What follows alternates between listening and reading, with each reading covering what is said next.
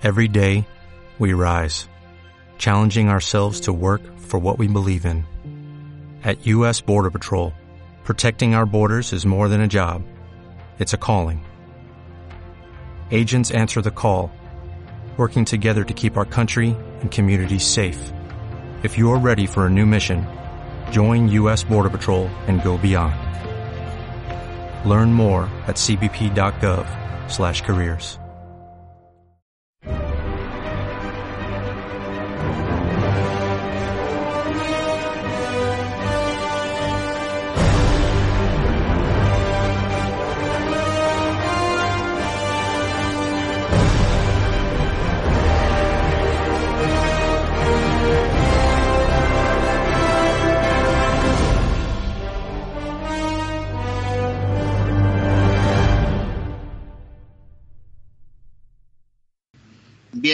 Bienvenidos a un nuevo programa de TDT Podcast, el podcast anteriormente conocido como Tertulia de TV. En esta ocasión vamos a hacer un TDT mini, TDT extra, TDT edición especial, llamadlo como, como queráis.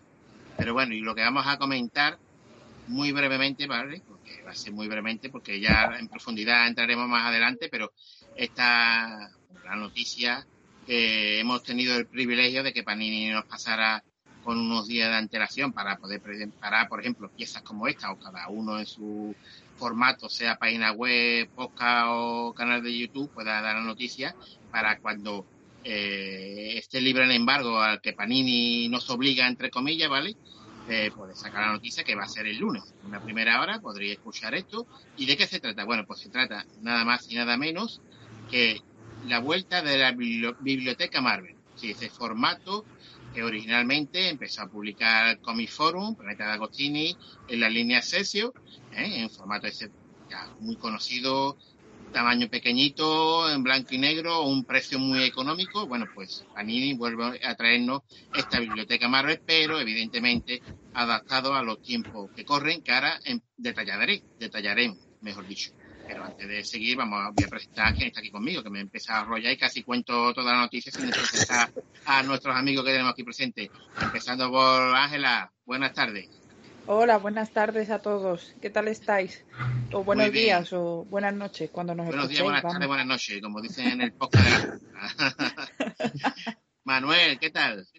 ¿Qué pasa, Fernando? Aquí encantado de poder comentar la noticia con, ¿Cómo ha ido ese, ese, día familiar en Isla Mágica?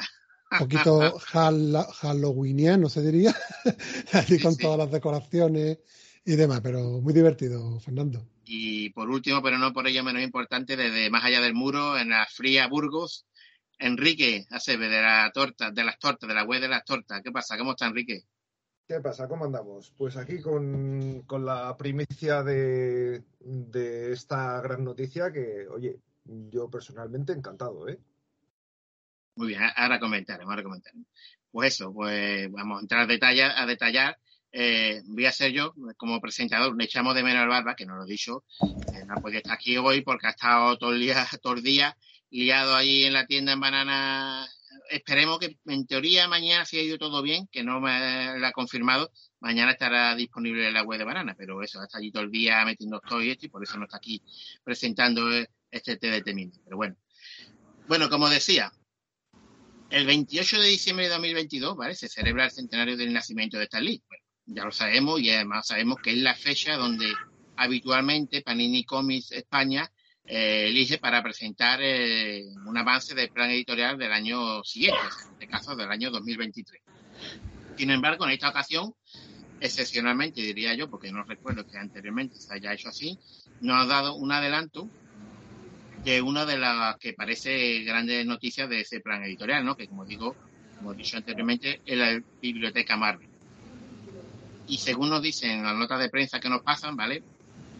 Cada mes aparecerán tres tomos de 160 páginas en tapa blanda con solapa, ¿vale? A un precio de 12 euros cada uno, a color y el tamaño original y con material, materiales remasterizados.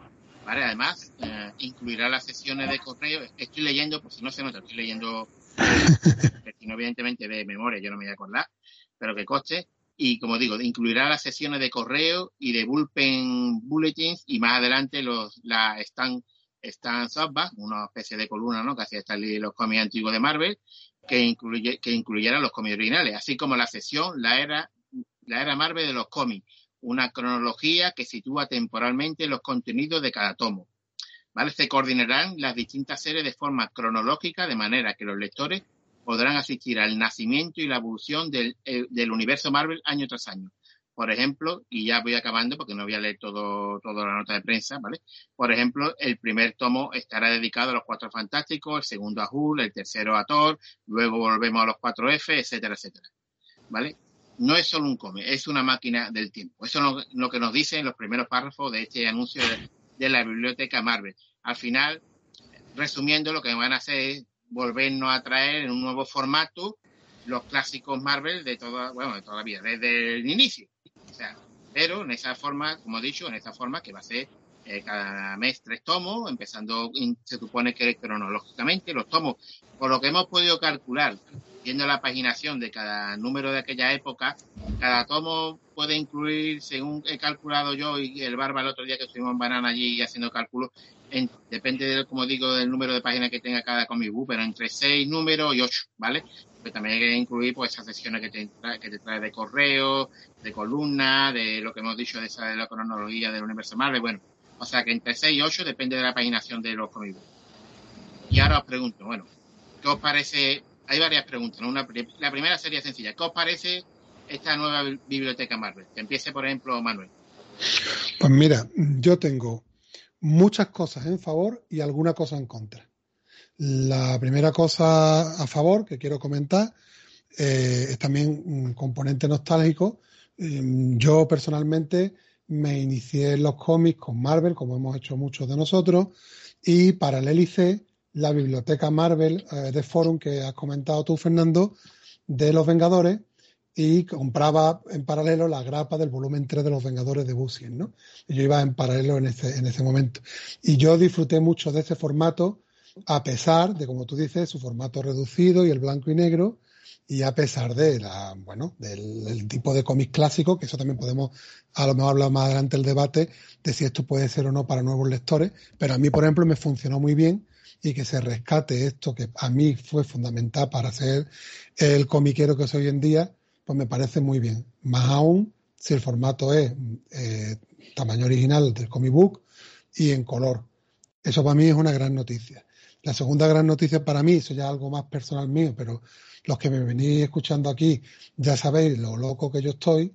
entonces el componente que meten aquí, que ya han llamado de máquina del tiempo, de cronología, a mí eso me vuelve loco. O sea, yo eso es lo que estoy haciendo personalmente, pero con una enciclopedia de DC y con una hoja de cálculo, llevar toda mi colección eh, contextualizada y sabiendo lo que está ocurriendo en cada momento en el resto de serie mientras que yo leo lo que estoy leyendo, este formato me dice que me lo va a dar. A mí eso me parece maravilloso.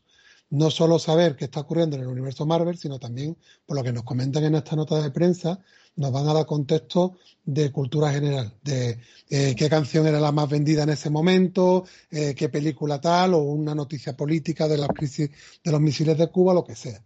A mí eso me fascina. Entonces, esos dos componentes a mí me la hacen muy atractiva. De hecho, yo ya a título personal tengo seguro que me voy a meter en alguna de estas colecciones, incluso tengo que terminar de decidir si me voy a comprar de nuevo la de los Vengadores para jubilar mi biblioteca más original para tenerla por fin en edición en color, que yo por ejemplo no me metí en los Omnigol estos que salieron en color porque no quería tener material duplicado, pero quizá con esta iniciativa eh, a, pasito, como se dice, a plazo, lo mismo si lo hago. Y eso precisamente me da pie a hablar de lo que veo yo negativo, que lo hemos hablado en línea interna, que es que es la relación eh, precio-contenido, digamos, ¿no? Que haciendo pequeñas reglas de tres, hemos visto que realmente eh, entre las virtudes que hemos dicho, no, yo no he dicho personalmente formato económico. No parece que sea un formato económico, porque si calculamos el mismo contenido que tiene un Omnigol con respecto a estos tomos, pues hemos visto, habrá que verlo ya eh, cuando veamos, como he dicho, haciendo cálculos de cuántos números puede traer, pero da la sensación que va a estar parejo a lo que cuesta un tomo Omnigol cuando el tomo Omnigol es tapadura y es más grande. Por lo que económico no parece. Pero es que ya también hemos debatido en línea interna que la propia línea Premier tampoco es económica. Eh, yo no sé, pero bueno, si queréis, ya no por no extenderme más. Yo creo que el fallo, si puede decidirse fallo, es la oportunidad de haber sacado todavía un mejor precio. Pero yo, sinceramente, no me atrevo a decir si eso es posible o no. Eh, mm, cuánto le cuesta a Panini sacar este tipo de ediciones, por qué otras editoriales sacan otro tipo de, de cómics a otros precios parecen más, más asequibles. No sé cuánto le cuesta yo, por ejemplo, tener una licencia como es Marvel. Ahí yo, la verdad, me da un poco de, de vergüenza opinar en ese sentido porque no sé cuánto de beneficio y de manes se están queriendo llevar a nuestra costa y cuánto de reales que es el mejor precio que nos pueden ofrecer. La verdad, no lo sé. También me gustaría escuchar vuestra opinión en este sentido. Ah, ahora, ahora entraremos en eso, pero antes, Ángela, que nos diga de inicio qué le parece esta presentación de la nueva biblioteca Marvel. A ver, a mí la verdad es que por norma general, pues así eh, a modo general me parece bastante bien pues sobre todo para aquellas personas que tengan interés en el material clásico y que por lo que sea se les hacía un poco cuesta arriba gastarse casi 50 euros que cuestan ahora algunos tomos Omnigol. Entonces, bueno, mm, también por otro lado, sí que es verdad que a la larga, como ha comentado antes Manuel, te vas a dejar más dinero, pero bueno, parece como una entrada como más sencilla. Eh, también hay que tener en cuenta que algunos Omnigol es muy difícil ya encontrarlos, no los ha reeditado Panini con tanta asiduidad. Entonces, eh, lo veo como una oportunidad. Ahora, que lo que a mí me causa más dudas es entonces eh, para qué ha sacado antes la biblioteca, por ejemplo, de Caballero Luna o la biblioteca de, no sé, eh, de la tumba de Drácula, de tal. O sea, ¿dónde queda eso? Ahí, por ejemplo, lo que yo veo que digo, bueno, eh, no, no, entiendo muy bien eh, el, este nuevo formato. Si tenías ya este otro, que parecía que iba a ser el sustituto de la biblioteca Marvel. Y eso es lo que a mí me causa como más dudas, porque sí que es verdad que en el comunicado sí especifican que los Marvel Gold y los Marvel Héroes van a seguir saliendo. Que eso, eso también hay que especificarlo por si hay alguien que dice, ay, madre mía, ya no me van a sacar más mis tochales. Pues no. De, hecho, voy a decir simplemente la frase porque además deja una incógnita ahí curiosa, a mí me resulta incógnita. Dice, ¿qué pasa con Marvel Go o Marvel Héroe? No pasa absolutamente nada, las líneas clásicas de Panini siguen adelante. Y de hecho, las necesitamos para nutrir de materiales a la biblioteca Marvel.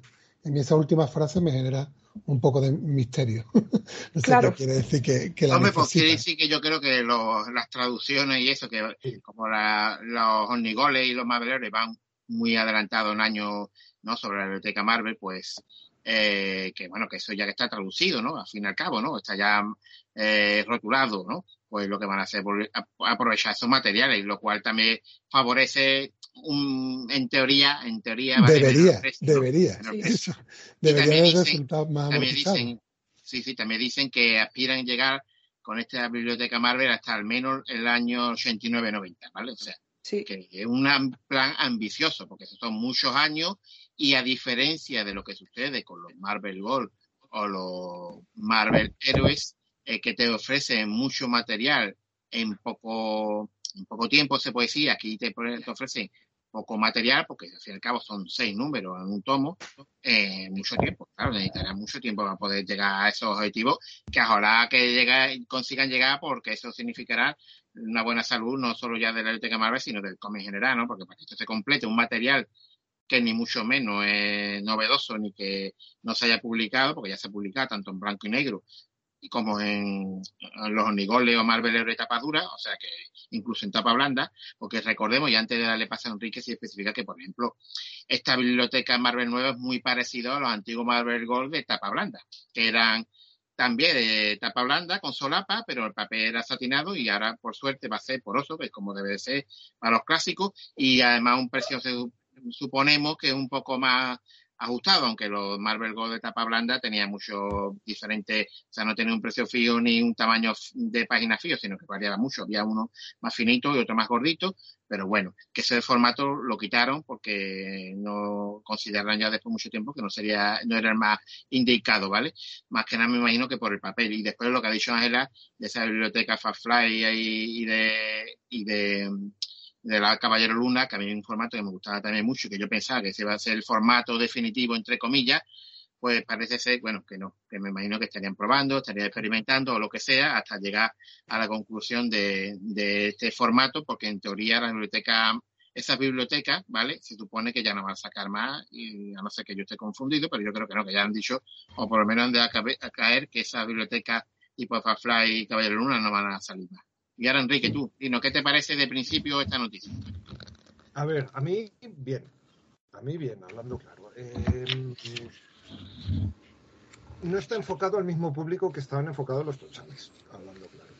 O sea, la gente que tenemos 40 eh, y ya tenemos una cierta estabilidad económica y, una tradición de compra de cómics que nos podemos permitir ese lujo. Eh, esto, mm, como bien ha dicho Manuel, proporcionalmente no sale más barato que los tuchales. O sea, mm, por ejemplo, coges el primer Marvel Gold de, los 4F y tiene eh, en su interior los números 4F del 1 al 21 y el primer anual. Eso es de suponer que van a ser cuatro tomos de la nueva serie porque si nos fijamos en los lomos que se ven en el PDF, el primer tomo de los 4F tiene los números 1 al 5 y luego artículos y contextualización y todo esto, ¿no? Pero es de suponer que van a ir a cuatro tomos de estos por tochal, más o menos. ¿Qué pasa? Este tomo de los 4F en Tochal ha salido en su última reedición por 49,95, 50 pavos. Cuatro tomos de la biblioteca Marvel van a salir por 48. Económicamente no supone un ahorro.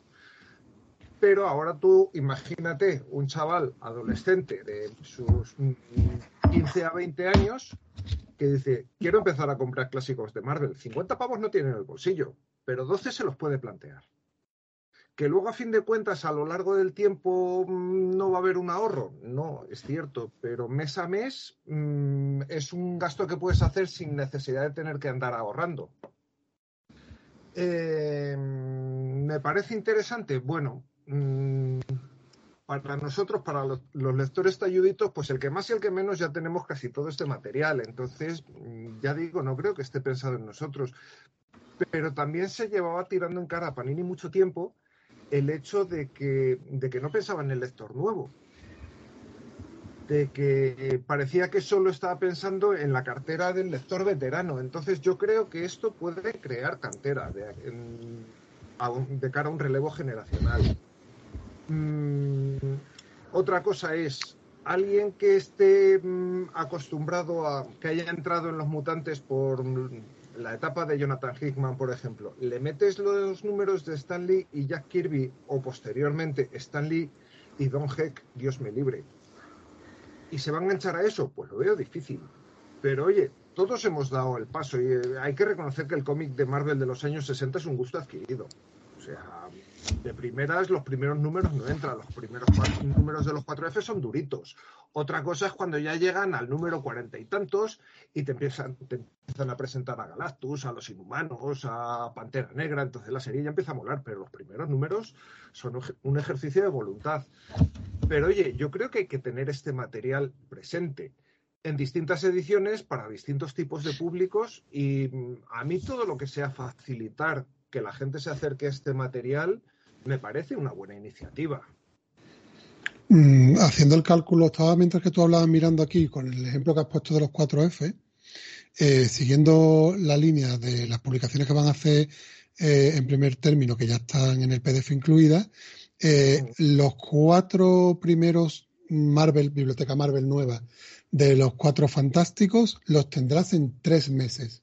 Porque en el, porque en el mes dos salen dos números de cuatro fantásticos. Es decir, el chico que ahora mismo se estaba gastando, hemos dicho, 48 euros en el tomo grande de, los cuatro 50. 50.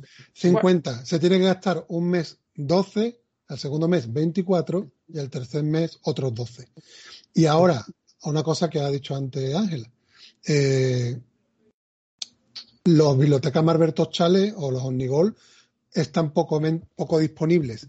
Estos numeritos estarán disponibles en el tiempo, es decir, ese chico va a tener que hacer ese gasto a plazos en tres meses o va a poder dilatar la compra. Y ahora después ponte en la situación que a lo mejor un chico que es que solo quiere los 4F tiene ese gasto.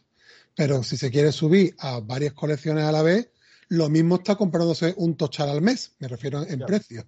Yo, en cuanto a la disponibilidad, quiero creer que Panini, ser, no sé, no es lo mismo reeditar un Ornicol, ¿vale? Que un tomito. Voy a querer pensar que eso estará más o menos disponible eh, con facilidad, ¿no? Bueno, voy a decir yo lo que me ha parecido, ¿vale? Que no ah, sí, perdón, bueno, ya, en realidad ya va a ser algo de lo que todos habéis dicho ustedes. Yo, para empezar, me parece una buena noticia, me parece estupendo que este material clásico, que como dice Enrique, en algún momento puede ser difícil de leer, pero eh, yo creo que tienen que estar, son clásicos ya de los cómics, tienen que estar siempre que sea posible disponible. Y bueno, un formato respetando el original, que es lo suyo, con un papel que es lo suyo. Vamos, el papel suponemos que es poroso porque no lo especifica aquí. Yo lo da por supuesto, porque me parecería, y conociendo a Aula Clemente y Panini, creo que si no ha metido más mano eh, Panini Italia o algo así, yo creo que esto damos por supuesto que va a ser papel poroso, porque yo aquí creo que no lo especifica. Y a color, remasterizado, o sea, con estas sesiones que están muy chulas, que me parece estupendo que la incluyan, aunque a mí no me interesan para nada y realmente yo eh, nunca me leí un correo de un tipo de Kentucky que escribe que escribió los años 60 de Marvel, porque no me interesa absolutamente nada lo que pregunten ni digan ni nada, pero bueno, que como curiosidad está bien, ¿vale? Que te metas las columnas de Stan Lee, está bien, tampoco me la leería seguramente, pero bueno, que son añadidos que no molestan y que eso, que me parece estupendo, que, que se animen a este formato. Ahora, ahora bien, y esta es la siguiente pregunta que os voy a hacer, Ahora bien, ¿creéis que este es ese gran anuncio esperado? O sea, porque esto se ha ido, aunque no sabemos lo que era, se, ha ido cebando, se puede decir, por las redes sociales, por Twitter.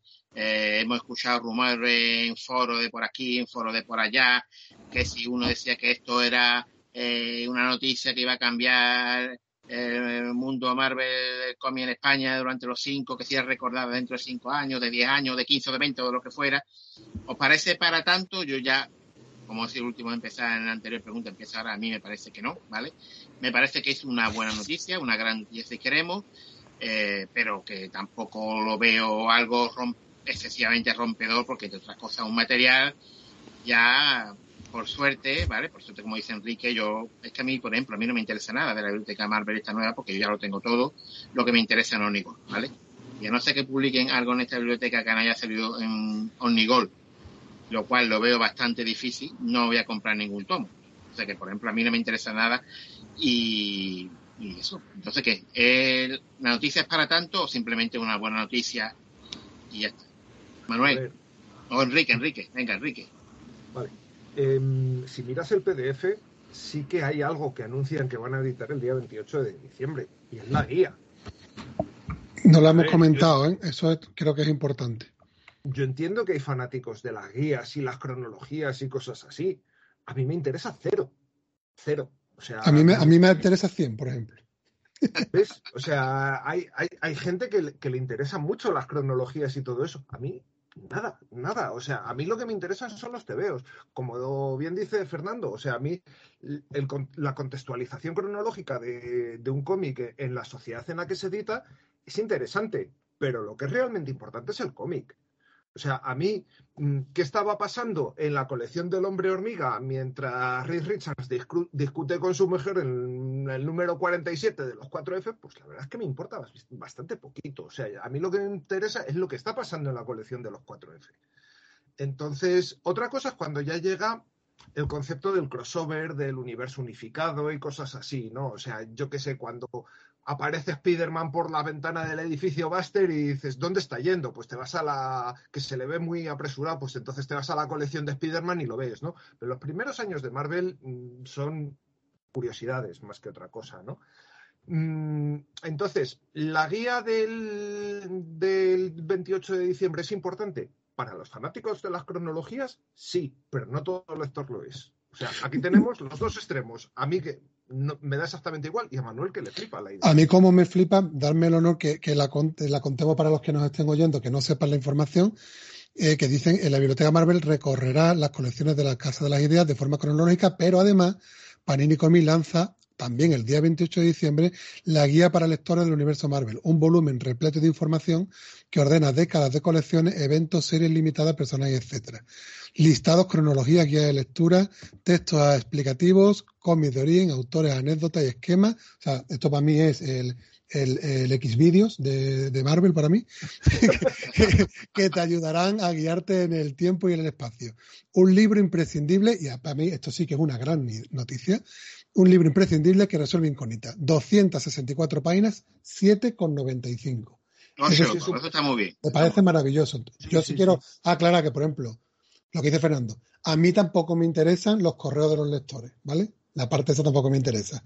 Me interesa el tema del contexto, o sea, de los extras. Esto, y yo creo que ellos se han dado cuenta, y seguramente no soy el único loco, porque yo creo que una de las mm, cosas chulas que tiene los Marvel Must Have es que están incluyendo este tipo de, de extras que están haciendo este tipo de contextos, que creo que es lo más guapo que tiene el Marvel Más en comparación con los Marvel de los anteriores, ¿no? Y yo creo que es un tipo de contenido que ha llegado para quedarse y que afortunadamente eh, ellos han entendido que hay algunas personas como yo que nos gustan mucho. yo personalmente creo que ese contenido lo incluye porque si no sería, eh, como hemos dicho antes, un los Onigol dividido a plazo, porque lo demás ¿sabes? Es para intentar atraer a alguno, porque algún loco habrá que ya tenga el Onigol y que diga, pues me compro esto también y vendo el Onigol porque me gusta más así que un Toshar. O a lo mejor lo tiene y se queda con los dos formatos, no sé. Pero bueno. De todas maneras, eso, ah, no he contado lo, que me, lo de la bomba. Sí, ah, sí, ¿qué te parece eso? eso Rápidamente, no, no me parece una bomba. me parece una buena noticia que para algunos es mejor noticia y para algunos noticia normalita eh, creo que en general todos consideramos que es una buena noticia, pero no es, en mi opinión, una bomba que reviente el fandom, algo que se ha recordado eternamente. No, no me lo parece. Mm, lamento eh, que alguien que vaya, se sienta ofendido por lo que voy a decir, pero por ejemplo, creo que la DC Pocket de me parece una iniciativa, sin ser la bomba gigante, pero por ejemplo, me parece una iniciativa más celebrable que esta, por ejemplo, en mi opinión. Muy bien. ¿Y a ti, Ángela? Yo estoy, la verdad, que de acuerdo con todos vosotros. O sea, no me parece un bombazo. Que, que, yo creo que puede venir bien esta biblioteca Marvel para aquellas personas, para algunas, que yo no creo ni que sean muchos, tampoco eh, me da pena decir esto, a lo mejor luego yo qué sé, eh, me equivoco, pero eh, no sé, si yo creo que sí estoy de acuerdo con Enrique en lo que dice de que está orientado más a la gente que no tiene este material y que bueno, eh, quiera introducirse en el material clásico, pero yo no sé cuánta gente nueva va a hacer eso. Mm, ¿Sabes? Entonces, mm, me por, por, enriquecerte eso, si quieres te lanzo en, Twitter. Para que ya continúe, pero la siguiente pregunta que hoy va a ser ya para acabar, que he dicho que ah. hemos estado un ratito y tampoco nos hemos llevado aquí hasta las de la noche, pero que la, la siguiente pregunta que yo quería hacer es para quién va dirigido, dirigido esto o quién lo va a hacer mejor. Ya aprovechar la conversación. esa línea. Y yo le voy a decir a Ángela, por si. En Twitter, a raíz de que esta noticia salió, hay mucho lector eh, nuevo con poco bagaje que está mostrando su malestar, digamos, con los comiqueros más veteranos que decimos que este material no es para ellos. Ellos dicen que por qué pensamos que no es material para ellos. Y yo ahí simplemente digo que yo entré por esto a ver, yo no digo, yo no digo que no sea para ellos, de hecho pienso lo contrario. O sea, pienso que este, este en concreta, esta, este formato, esta biblioteca Marvel, es para la gente que tiene interés en el material clásico, pero no, lo, no se ha comprado un tomo de 50 euros, ¿sabes? Porque no tenía el dinero, porque, en fin. Entonces, eh, también veo que es una biblioteca también pensada para esa gente que odia los tochales y le gusta más el formato con una lectura un poco más cómoda, que creo que va a ser este también eh, su público. Entonces, eh, pero de ahí a que a que a ver cómo a ver cómo lo explico. De ahí a que eh, haya tantísima, tantísima gente que compre esta biblioteca Marvel como para que se sostenga en el tiempo y consiga su objetivo de llegar a los años 90, quizás a lo mejor eh, estoy hoy un poco pesimista, pero lo veo como demasiado ambicioso. Que oye, si lo que dijo Fernando antes, si lo consigue, maravilloso, porque significará que el, el cómic goza de buena salud. Y eso siempre es de celebrar. ¿Y quién, ¿Y quién pensaría en los años 2000 que íbamos a ver gente joven que nos compráramos la biblioteca Marvel de la línea Excelsior en blanco y negro y tamaño pequeñito y que fuera el bombazo que, yo, fue? Yo es que siempre he pensado que la línea Excelsior llegó en el momento justo, vamos. ¿Tú crees que fue una oportunidad? Y, formato dio en el clavo en ese momento, ¿vale? En ese momento que ese material eh, era inencontrable, no sé, que uh, fuera comido los 70 prácticamente, ¿no? De vértice o yo qué sé, que yo ni siquiera lo he llegado a ver, bueno, he visto algún TV de vértice, pero no, no he tenido eso en mis manos, así, esa historia, y porque yo realmente, a mí me encanta hoy día Jack Kirby. Me encantaba Buscema entonces, pero después de la biblioteca de Marvel me gustaba mucho más, ¿vale? Eh, este disco lo conocía por la clase, clase Spider-Man de Forum, pero solo conocí unos pocos números, los suyos primero de Spiderman. A Jim Conan había visto ya, pero ya no era Jim Conan de los 60, 70, que era un máquina, yo lo había visto ya más mayor, que no estaba mal, pero no era lo mismo. O sea, gracias a la biblioteca Marvel, consiguió a estos autores que hoy día para mí son referentes y los admiro mm, todo lo que hacen, ¿sabes? Y, y yo pero que yo creo que llegó en el momento justo al precio vamos, un precio súper ajustado, que era en su momento, creo que era 750 pesetas, un montón de un montón de páginas, es verdad que era en blanco y negro y pequeñito, pero yo creo que dio en el clavo en su momento. El que esa época es verdad que pasó, y yo creo que un formato como ese, a no ser que sea en un precio muy reducido, como le pasa a lo que tú has dicho antes, lo de ese que se llama, ¿no? No sé cómo se llama. Sí, sí, es a color, pero, pero ya claro, ya en blanco y negro no, ya tiene que ser a color, aunque sea más pequeñito, y ya lo veo ya pero vamos, en ese momento el Teca Marvel fue precioso por eso, porque es un material que toda esta nueva generación Forum no conocía. O sea, bueno, lo de Vértice sí, pero la Forum no. ¿No, Enrique? Me vais a permitir que haga una reflexión. Vamos a sacarnos la gorra de abuelo cebolleta y vamos a irnos a 30 años atrás. El, el, primer intento de Forum de sacar clásicos. De sacar clásicos cronológicamente ordenados, porque previamente habíamos tenido la, colección de clásicos Marvel, pero que te sacaba arcos argumentales sueltos y en grapa. Habíamos tenido la guerra Kree Skrull y. Marvel eh, hubo una colección en 1991 que se llamó Orígenes Marvel. Eso, Orígenes Marvel, sí. Que eran tomos eh, de unos cinco números en rústica, con solapas. O sea, es exactamente el mismo formato que, nos va a sacar ahora de Panini en la biblioteca Marvel. El primer número de, Orígenes Marvel eran los primeros cinco números de los 4F. Venían pelados, no venían artículos ni nada. O sea, pero, pero es lo que era. Yo cuando salió ese, ese tomo, yo tenía exactamente 18 añitos. Eh, había empezado a coleccionar cómics de superhéroes eh, tres años atrás, con la peli de Batman de Tim Burton. Eh, llevaba tres años comprando. Hablaban mucho de los legendarios tebeos de Stan Lee, de Jack Kirby, no sé qué. Yo estaba comprando la Patrulla X de Jim Lee, los X-Force de Rob Liefeld, el Batman de Norbury Fogel. Sacan por fin los 4F de, de Stan Lee, Jack Kirby, y a mí me parecieron un forro.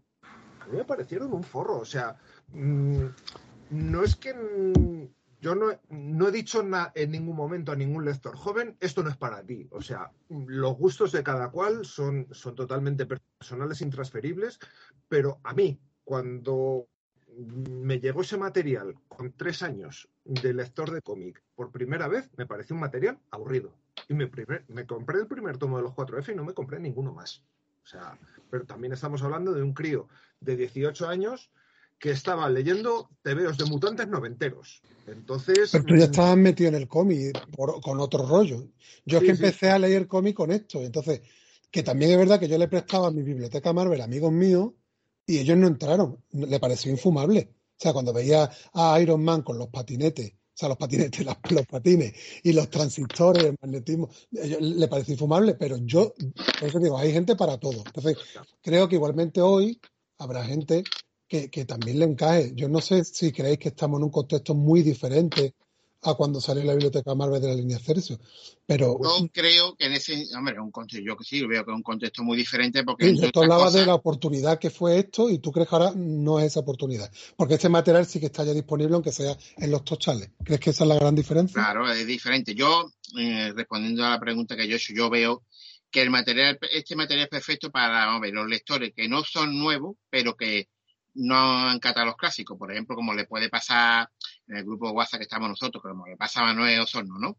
Como le puede pasar a Paco Castro, que está aquí con nosotros en el podcast, que es un lector que no es nuevo, pero que no le ha metido mano a estos clásicos. O a mí, ha metido a otro, pero no eso, que yo sí me he leído todo lo clásico de, Vengadores, pero no me he leído todo lo clásico de 4F y yo sí me voy a meter en 4F, por ejemplo, con esta. Claro, o sea, por decirlo de alguna forma, un lector intermedio, yo creo que para un lector intermedio que no es nuevo, pero que ya tiene un cierto tiempo de lectura, de a lo mejor de este siglo XXI que estamos ahora, le viene perfecto. Pero como también ha dicho Enrique, yo personalmente yo creo que hay que, que también puede servir de entrada para algún lector joven.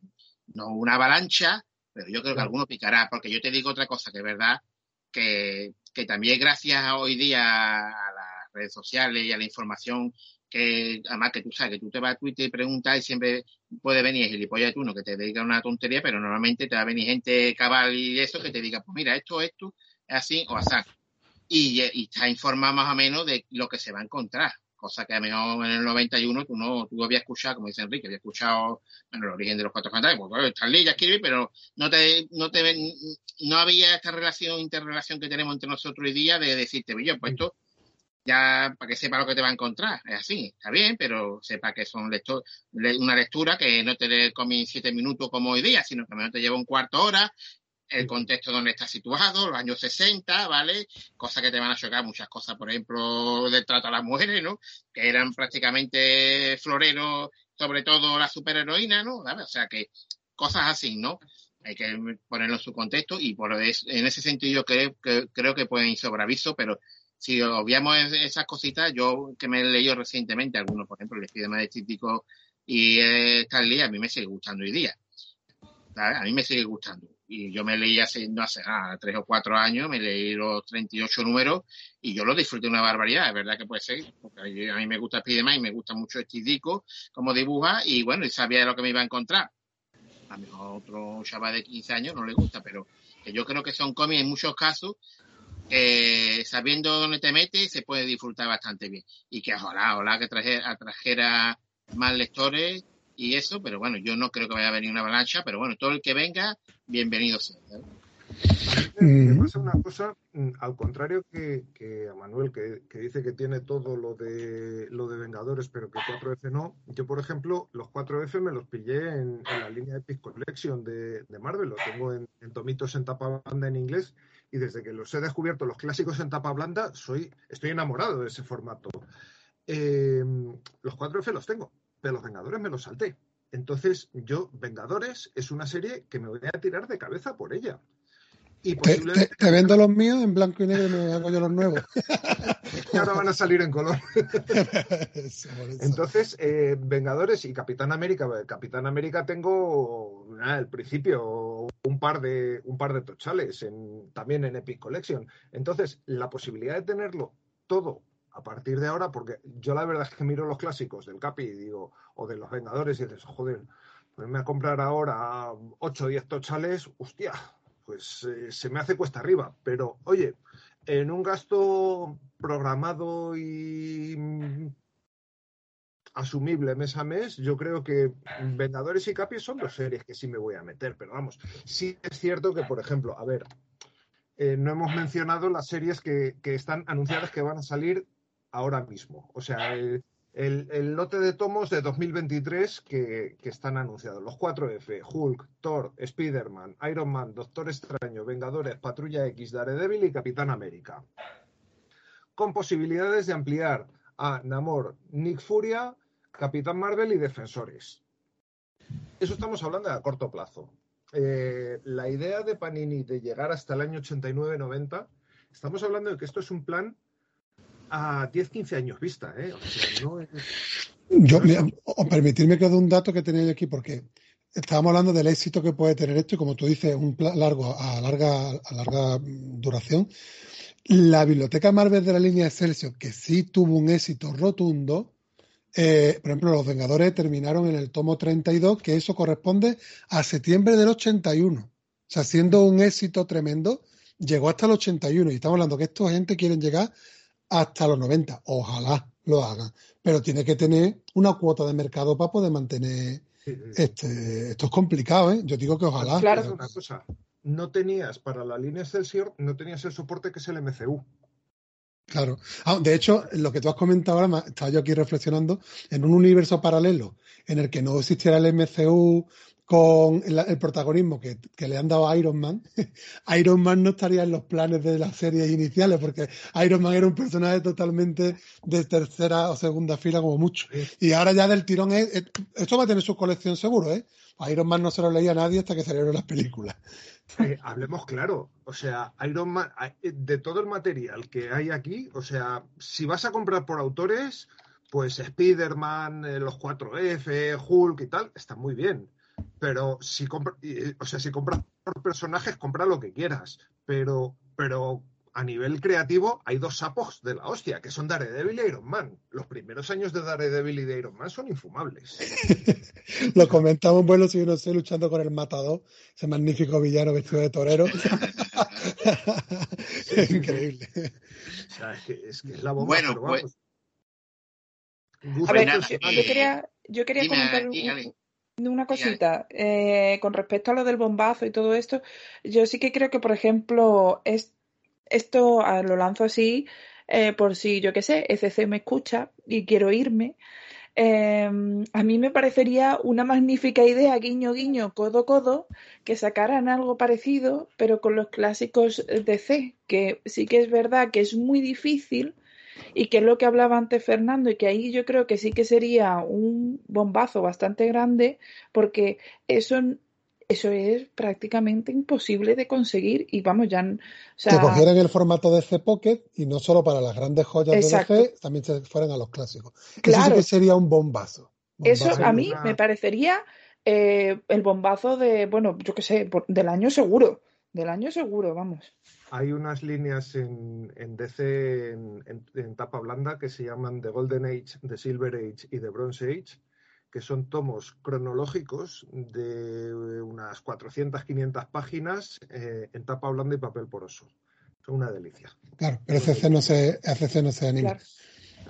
Yo, clásicos de DC. Mira, ya que hemos vuelto al tema, mm, por, por argumentar más lo que hice ante la comparación con el DC Pocket, mira, me he cogido uno, tengo aquí, eh, para que veáis, estamos hablando que esta colección que se está anunciando son 160 páginas, 12, 12 euros, ¿vale? De este porque son uno, ¿eh? pero que, esto, que es variante, pero tengo aquí uno al azar. 216 páginas a 9,95. Yo, por ejemplo, digo que si esta colección de la biblioteca Marvel me la hacen en formato reducido y usan la excusa que es por la nostalgia del antiguo de la línea de Celsius, y le bajan unos, unos eurillos a los 12 euros por tomo, a mí todavía me parece mejor noticia. O sea, me hubiera, me hubiera entrado bastante yo, yo, en ese sentido no estoy de acuerdo, porque yo soy siempre de la opinión que se debe respetar siempre dentro de lo posible el formato original, y el formato original el formato comic book, y además que no es por nada, pero recordemos que eso que está diciendo tú ya lo hizo Planeta en su momento, ¿vale? Con los DC clásicos, Classic DC o algo así, que era un formato reducido a color, en vez de en blanco y negro. Y es verdad que publicaron bastantes cosas, ¿sabes? Es verdad que, por ejemplo, eh, cosas de Batman, cosas de Superman. Ya, Fernando, pero yo lo que lo pongo en valor. De la justicia, la eh, yo lo quiero en formato original y barato, pero como eso no me lo dan, entonces digo, si puedo hacerla más atractivo reduciéndole el formato, porque en la línea Celso funcionó y en DC Pocket está funcionando, pues sacrificaría unos eurillos para hacerlos más accesibles. Siento, no estoy de acuerdo. Yo prefiero pagar dos euros más o tres y tenerlo en su formato original, pero esto ya es, soy yo. A ver, yo siendo, yo siendo sincera, pagaría lo que fuera con que sacaran otra vez los jóvenes titanos. No digas eso, macho, no, así nos roban después, ¿no? Tendremos los jóvenes titanos en un DC Pocket de clásico, a lo mejor nuestro único. De todas formas, sí, te puedo decir una cosa, Manuel, que sí estoy, estoy de acuerdo en que aunque fuera en formato reducido, se publicara esto y estamos pasándonos a la competencia. Pero vamos, si esto fuera de DC en vez de Marvel, sí sería un pelotazo absoluto, ¿vale? Porque como tú dices esto, por suerte, por suerte ya lo tenemos disponible en otro formato, ¿vale? Pero es que lo de DC prácticamente es imposible de conseguir y eso sería un pelotazo gordo. Claro, eso, eso es eh, para poner un meme ellos y decir, sujétame el cubata y decir, bombazo el mío. y entonces así que revientan el, A mí, mencionando los titanes, a ver, yo me compré los ómnibus esos que sacó DC hace tres o cuatro años, visto que en castellano no salían, y creo que tengo seis ómnibus, que llegan hasta casi hasta la segunda época de ellos, Pérez. Y, pero a mí me huelen a crowdfunding cosa mala, ¿eh? Enrique, ¿tú, no, estás queriendo pues decir algo desde hace un rato con los formatos americanos? ¿Tú qué nos estás queriendo decir con esto? ¿Que dejemos de comprar comida en español? No, a ver, yo, prefiero, prefiero comprarlos en castellano, pero cuando no te salen... Pues te buscas la vida, ¿verdad? Pero, claro, la vida. Enrique, ese es los crowdfunding, mejor no decirlo muerto, porque todavía están los de The Question esperando que, ¿sabes? Aquí tenemos para todas, ¿eh? Como estáis viendo. Aquí no hay ninguna bueno, que se Bueno, escucha, te enrollé mucho. Venga, vamos a acabar ya, que los 10 y media hora llevamos ya 40 minutos. Un par de cositas que quería comentar. Em, eh, yo he estado comentando con algún compañero que, que, decían que, bueno, que si esto se iba a anunciar en, en diciembre, que si era el gran anuncio del 28 de diciembre, que por qué lo estaban dando ahora. Bueno, no sé si os habéis dado cuenta de un detalle, y es que Panini sube las novedades a su web con dos meses de antelación. O sea, ahora mismo ya podemos, estamos a principios de octubre y podemos consultar las novedades que Panini va a publicar en, déjame que vea, podemos consultar todas las novedades que Panini va a publicar a lo largo del mes de diciembre. Entonces, en breve, vamos a ver las publicaciones que Panini va a sacar en enero. Entonces, esperarse a anunciar eh, en el 28 de diciembre las eh, este gran bombazo, cuando ya tendremos subidas a, la web de Panini las novedades de enero y de febrero, joder, pues es que para el 28 de diciembre ya vamos a tener en la web de Panini los seis primeros números de Biblioteca Marvel, había que anunciar. Y, un detallito que no hemos dicho para que nos escuche y no haya leído el PDF, que creo que también es relevante, que, sepáis que los tomos, los lomos van numerados. Eso también ocurría en la línea Celsius, pero que no lo hemos comentado, que lo sepáis. Pero irán numerados según serie, o sea, no es que este sea eh, el, el, Thor el 1, el asombroso Spider-Man el 2, eh, por cronológico, sino que me imagino que el poderoso Thor llevará su numeración, el Spider-Man lleva su numeración, efectivamente. Y aparte vienen también, como han hecho en las bibliotecas de Caballero Luna y de Alpha Flight, el contenido en material original en el lomo, que a mí me parece, o sea, igual hay gente que le parece una fricada, pero a mí personalmente... A mí me encanta. A mí me encanta. A mí eso me gusta, a mí eso me gusta, sí, también. sí, sí. Y luego vamos a dejar volar la, mente. O sea, a ver, es que miras... Eh, estos primeros números y dice, vale, sí, Thor, los 4F, Spider-Man, eh, la Patrulla X, lo de siempre. Pero estamos hablando de 1961 a 1965. Hostia, es que echas la, mente a volar y dices que en los 70 tenemos lagunas importantes como El Hombre Cosa, eh, Los Defensores, eh, todo este material que estamos viendo con suerte en Marvel Limited Edition lo vamos a tener ahí. Y de los Omnigold a Biblioteca Marvel no hay un gran ahorro de precio, pero es que si comparas con los Marvel Limited Edition, sí que hay un ahorro. Pero, pero Enrique, que eso vaya a estar, no o sea, en el PDF dice, series minoritarias como Antorcha Humana, Hombre Hormiga y Sargento Furia podrían incorporarse aprovechando ocasiones específicas como una película o una serie. Entonces ellos no piensan cubrir todo el volumen editorial de esos años. No, no, no, toda Marvel no va a ser. O sea, en, algún momento me consta que se ha pensado en sacar todo Marvel, pero no. O sea, dicen que va a ser la, almendra central, pero es una almendra muy gorda, coño, porque están mencionando los defensores. Y los defensores es una serie periférica. Ya, lo he dicho más por el hombre cosa que has dicho, que puede ser a raíz de que salga ahora en el, en el UCM, etcétera. ¿Habéis visto la peli del hombre lobo? Bueno, yo es que no quería, no, quería decir nada, Enrique. Todavía no. Dicen que está chula. ¿Te ha gustado? Dicen que está chula. ¿Habéis visto el tráiler, al menos? Sí. Vale, pues en el tráiler se ve al hombre cosa. Ah, esa ha sido tu salvación, Enrique. Entonces, Bien, entonces bien. es, es un tráiler que salió hace varias semanas ya, entonces no es, diría que a Sí, estas alturas sí, no es sí. spoiler, pero vamos, es eso, o sea, que, que hay material en los 70 que no está, más allá de las series principales, no está reeditado. Y las series principales son, ¿qué? 15, 20. O sea, yo creo que podemos estar... Oye, y cuando se llegue a, a un evento, por ejemplo, a eh, Secret Wars, que eran un, un tomito de Secret Wars, tienen año todavía, tienen año para planearlo. Relájate, Manuel, no seas coño. Eh, eh, oye, que están diciendo que van a llegar a los 90, ¿eh? Que tiene que estar de Si todo quieres, pensado. si quieres te cuento, si quieres te cuento. Ah, Cuenta, lo cuenta, sabes, cuenta. ¿qué? A ver, Eso, eso, Secret eso. Wars, todas las series que llegan a Secret Wars, los crossovers son, anda, mira, una puerta, entro en esa puerta y en el siguiente número salgo de esa puerta cambiado. No hay más crossover. ¿Qué ha pasado? Si quieres saber lo que ha pasado, te lees Secret Wars. Eso, pero que sacarán un tomito de Secret Wars, por ejemplo. Puede O lo que van a cortar. Secret Wars en un tomito, pero, o sea, realmente no tiene crossovers. Secret Wars 2, eh, básicamente es el todopoderoso, el todopoderoso, todopoderoso haciendo el mingas por el universo Marvel. O sea, no. O sea, es, entra en la colección de los nuevos mutantes, bueno, hablan con él, tienen un par de cosas y ya está, pero es totalmente intrascendente. Pero realmente, hasta el año 89-90 no llega el primer gran crossover de Marvel que salta de una colección a otra, que es Actos de Venganza.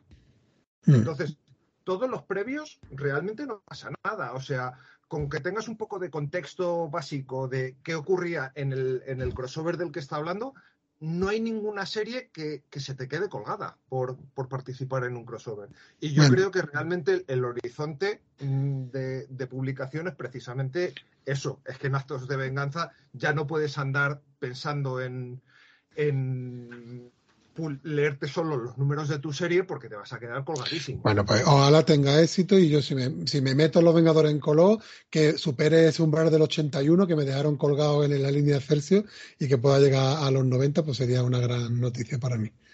Hostia, llegar hasta el número 300, ¿eh? Mm. Sí, sí, totalmente. Bueno, ¿alguien quiere decir algo más? Si no, cerramos ya aquí.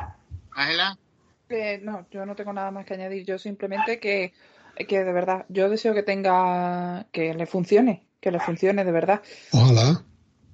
dice yo, por salud del mundo, bueno, del mundo comiquero en general, ojalá que funcione, y yo creo que eso será buena noticia. Y bueno, yo por mi parte nada más. Si Enrique o Manuel quieren decir algo más, Rondita rápida. Yo- Fernando lo ha dicho, pero el resto, ¿os vais a subir alguna o no? Fernando ha dicho que no se va a subir a nada. Jessica, ¿te vas a subir algo? Oye, Ángela. Jessica, digo Ángela. Ángela. Eh, no, yo la verdad es que no, que no, que de momento no. Luego a lo mejor puede que cambie de opinión, pero de momento no. Enrique, ¿tú en los Vengadores te metes o, o qué? Vengadores y Capi. De la primera oleada, Vengadores y Capi. O sea, y. mm, A ver, de Capitán Marvel, por ejemplo, que también está anunciada como, como una serie futuro. eh, yo solo tengo lo de Jim Starlin, pero no me importaría hacérmela toda. Yo me meto en Cuatro Fantásticos y Capi, eso seguro. Y más que probable me meteré en Vengadores para tenerla en, en color. Y eso, han dicho que el plan inicial es la, la almendra central, pero si esto funciona especialmente bien, no descartemos que no vaya a ampliar el, el objetivo de series. ¿eh? O sea, yo, insisto, espero que le funcione muy bien para ver las series minoritarias, que es lo que yo quiero ver. Lo que no está editado, está editado. O sea, a mí cuando nos dijeron los de SD que Deathlock el primer tomo había funcionado muy mal y no se iban a publicar más, a mí me, me dio un dolor de corazón muy chungo. O sea, que amplíen y que Deathlock se publique entera. muy bien. Sí, sí, yo en ese, eso de darlo me apunto también, sí, sí. Bueno, pues nada más. Yo solo espero que, que esto no vaya a saturar el mercado, ¿vale? Hay inundado de biblioteca Marvel ahí porque son tres números al mes, ¿vale? No lo olvidemos, es verdad que son de pocas páginas, pero son tres números al mes y que no nos recuerda a viejos tiempos.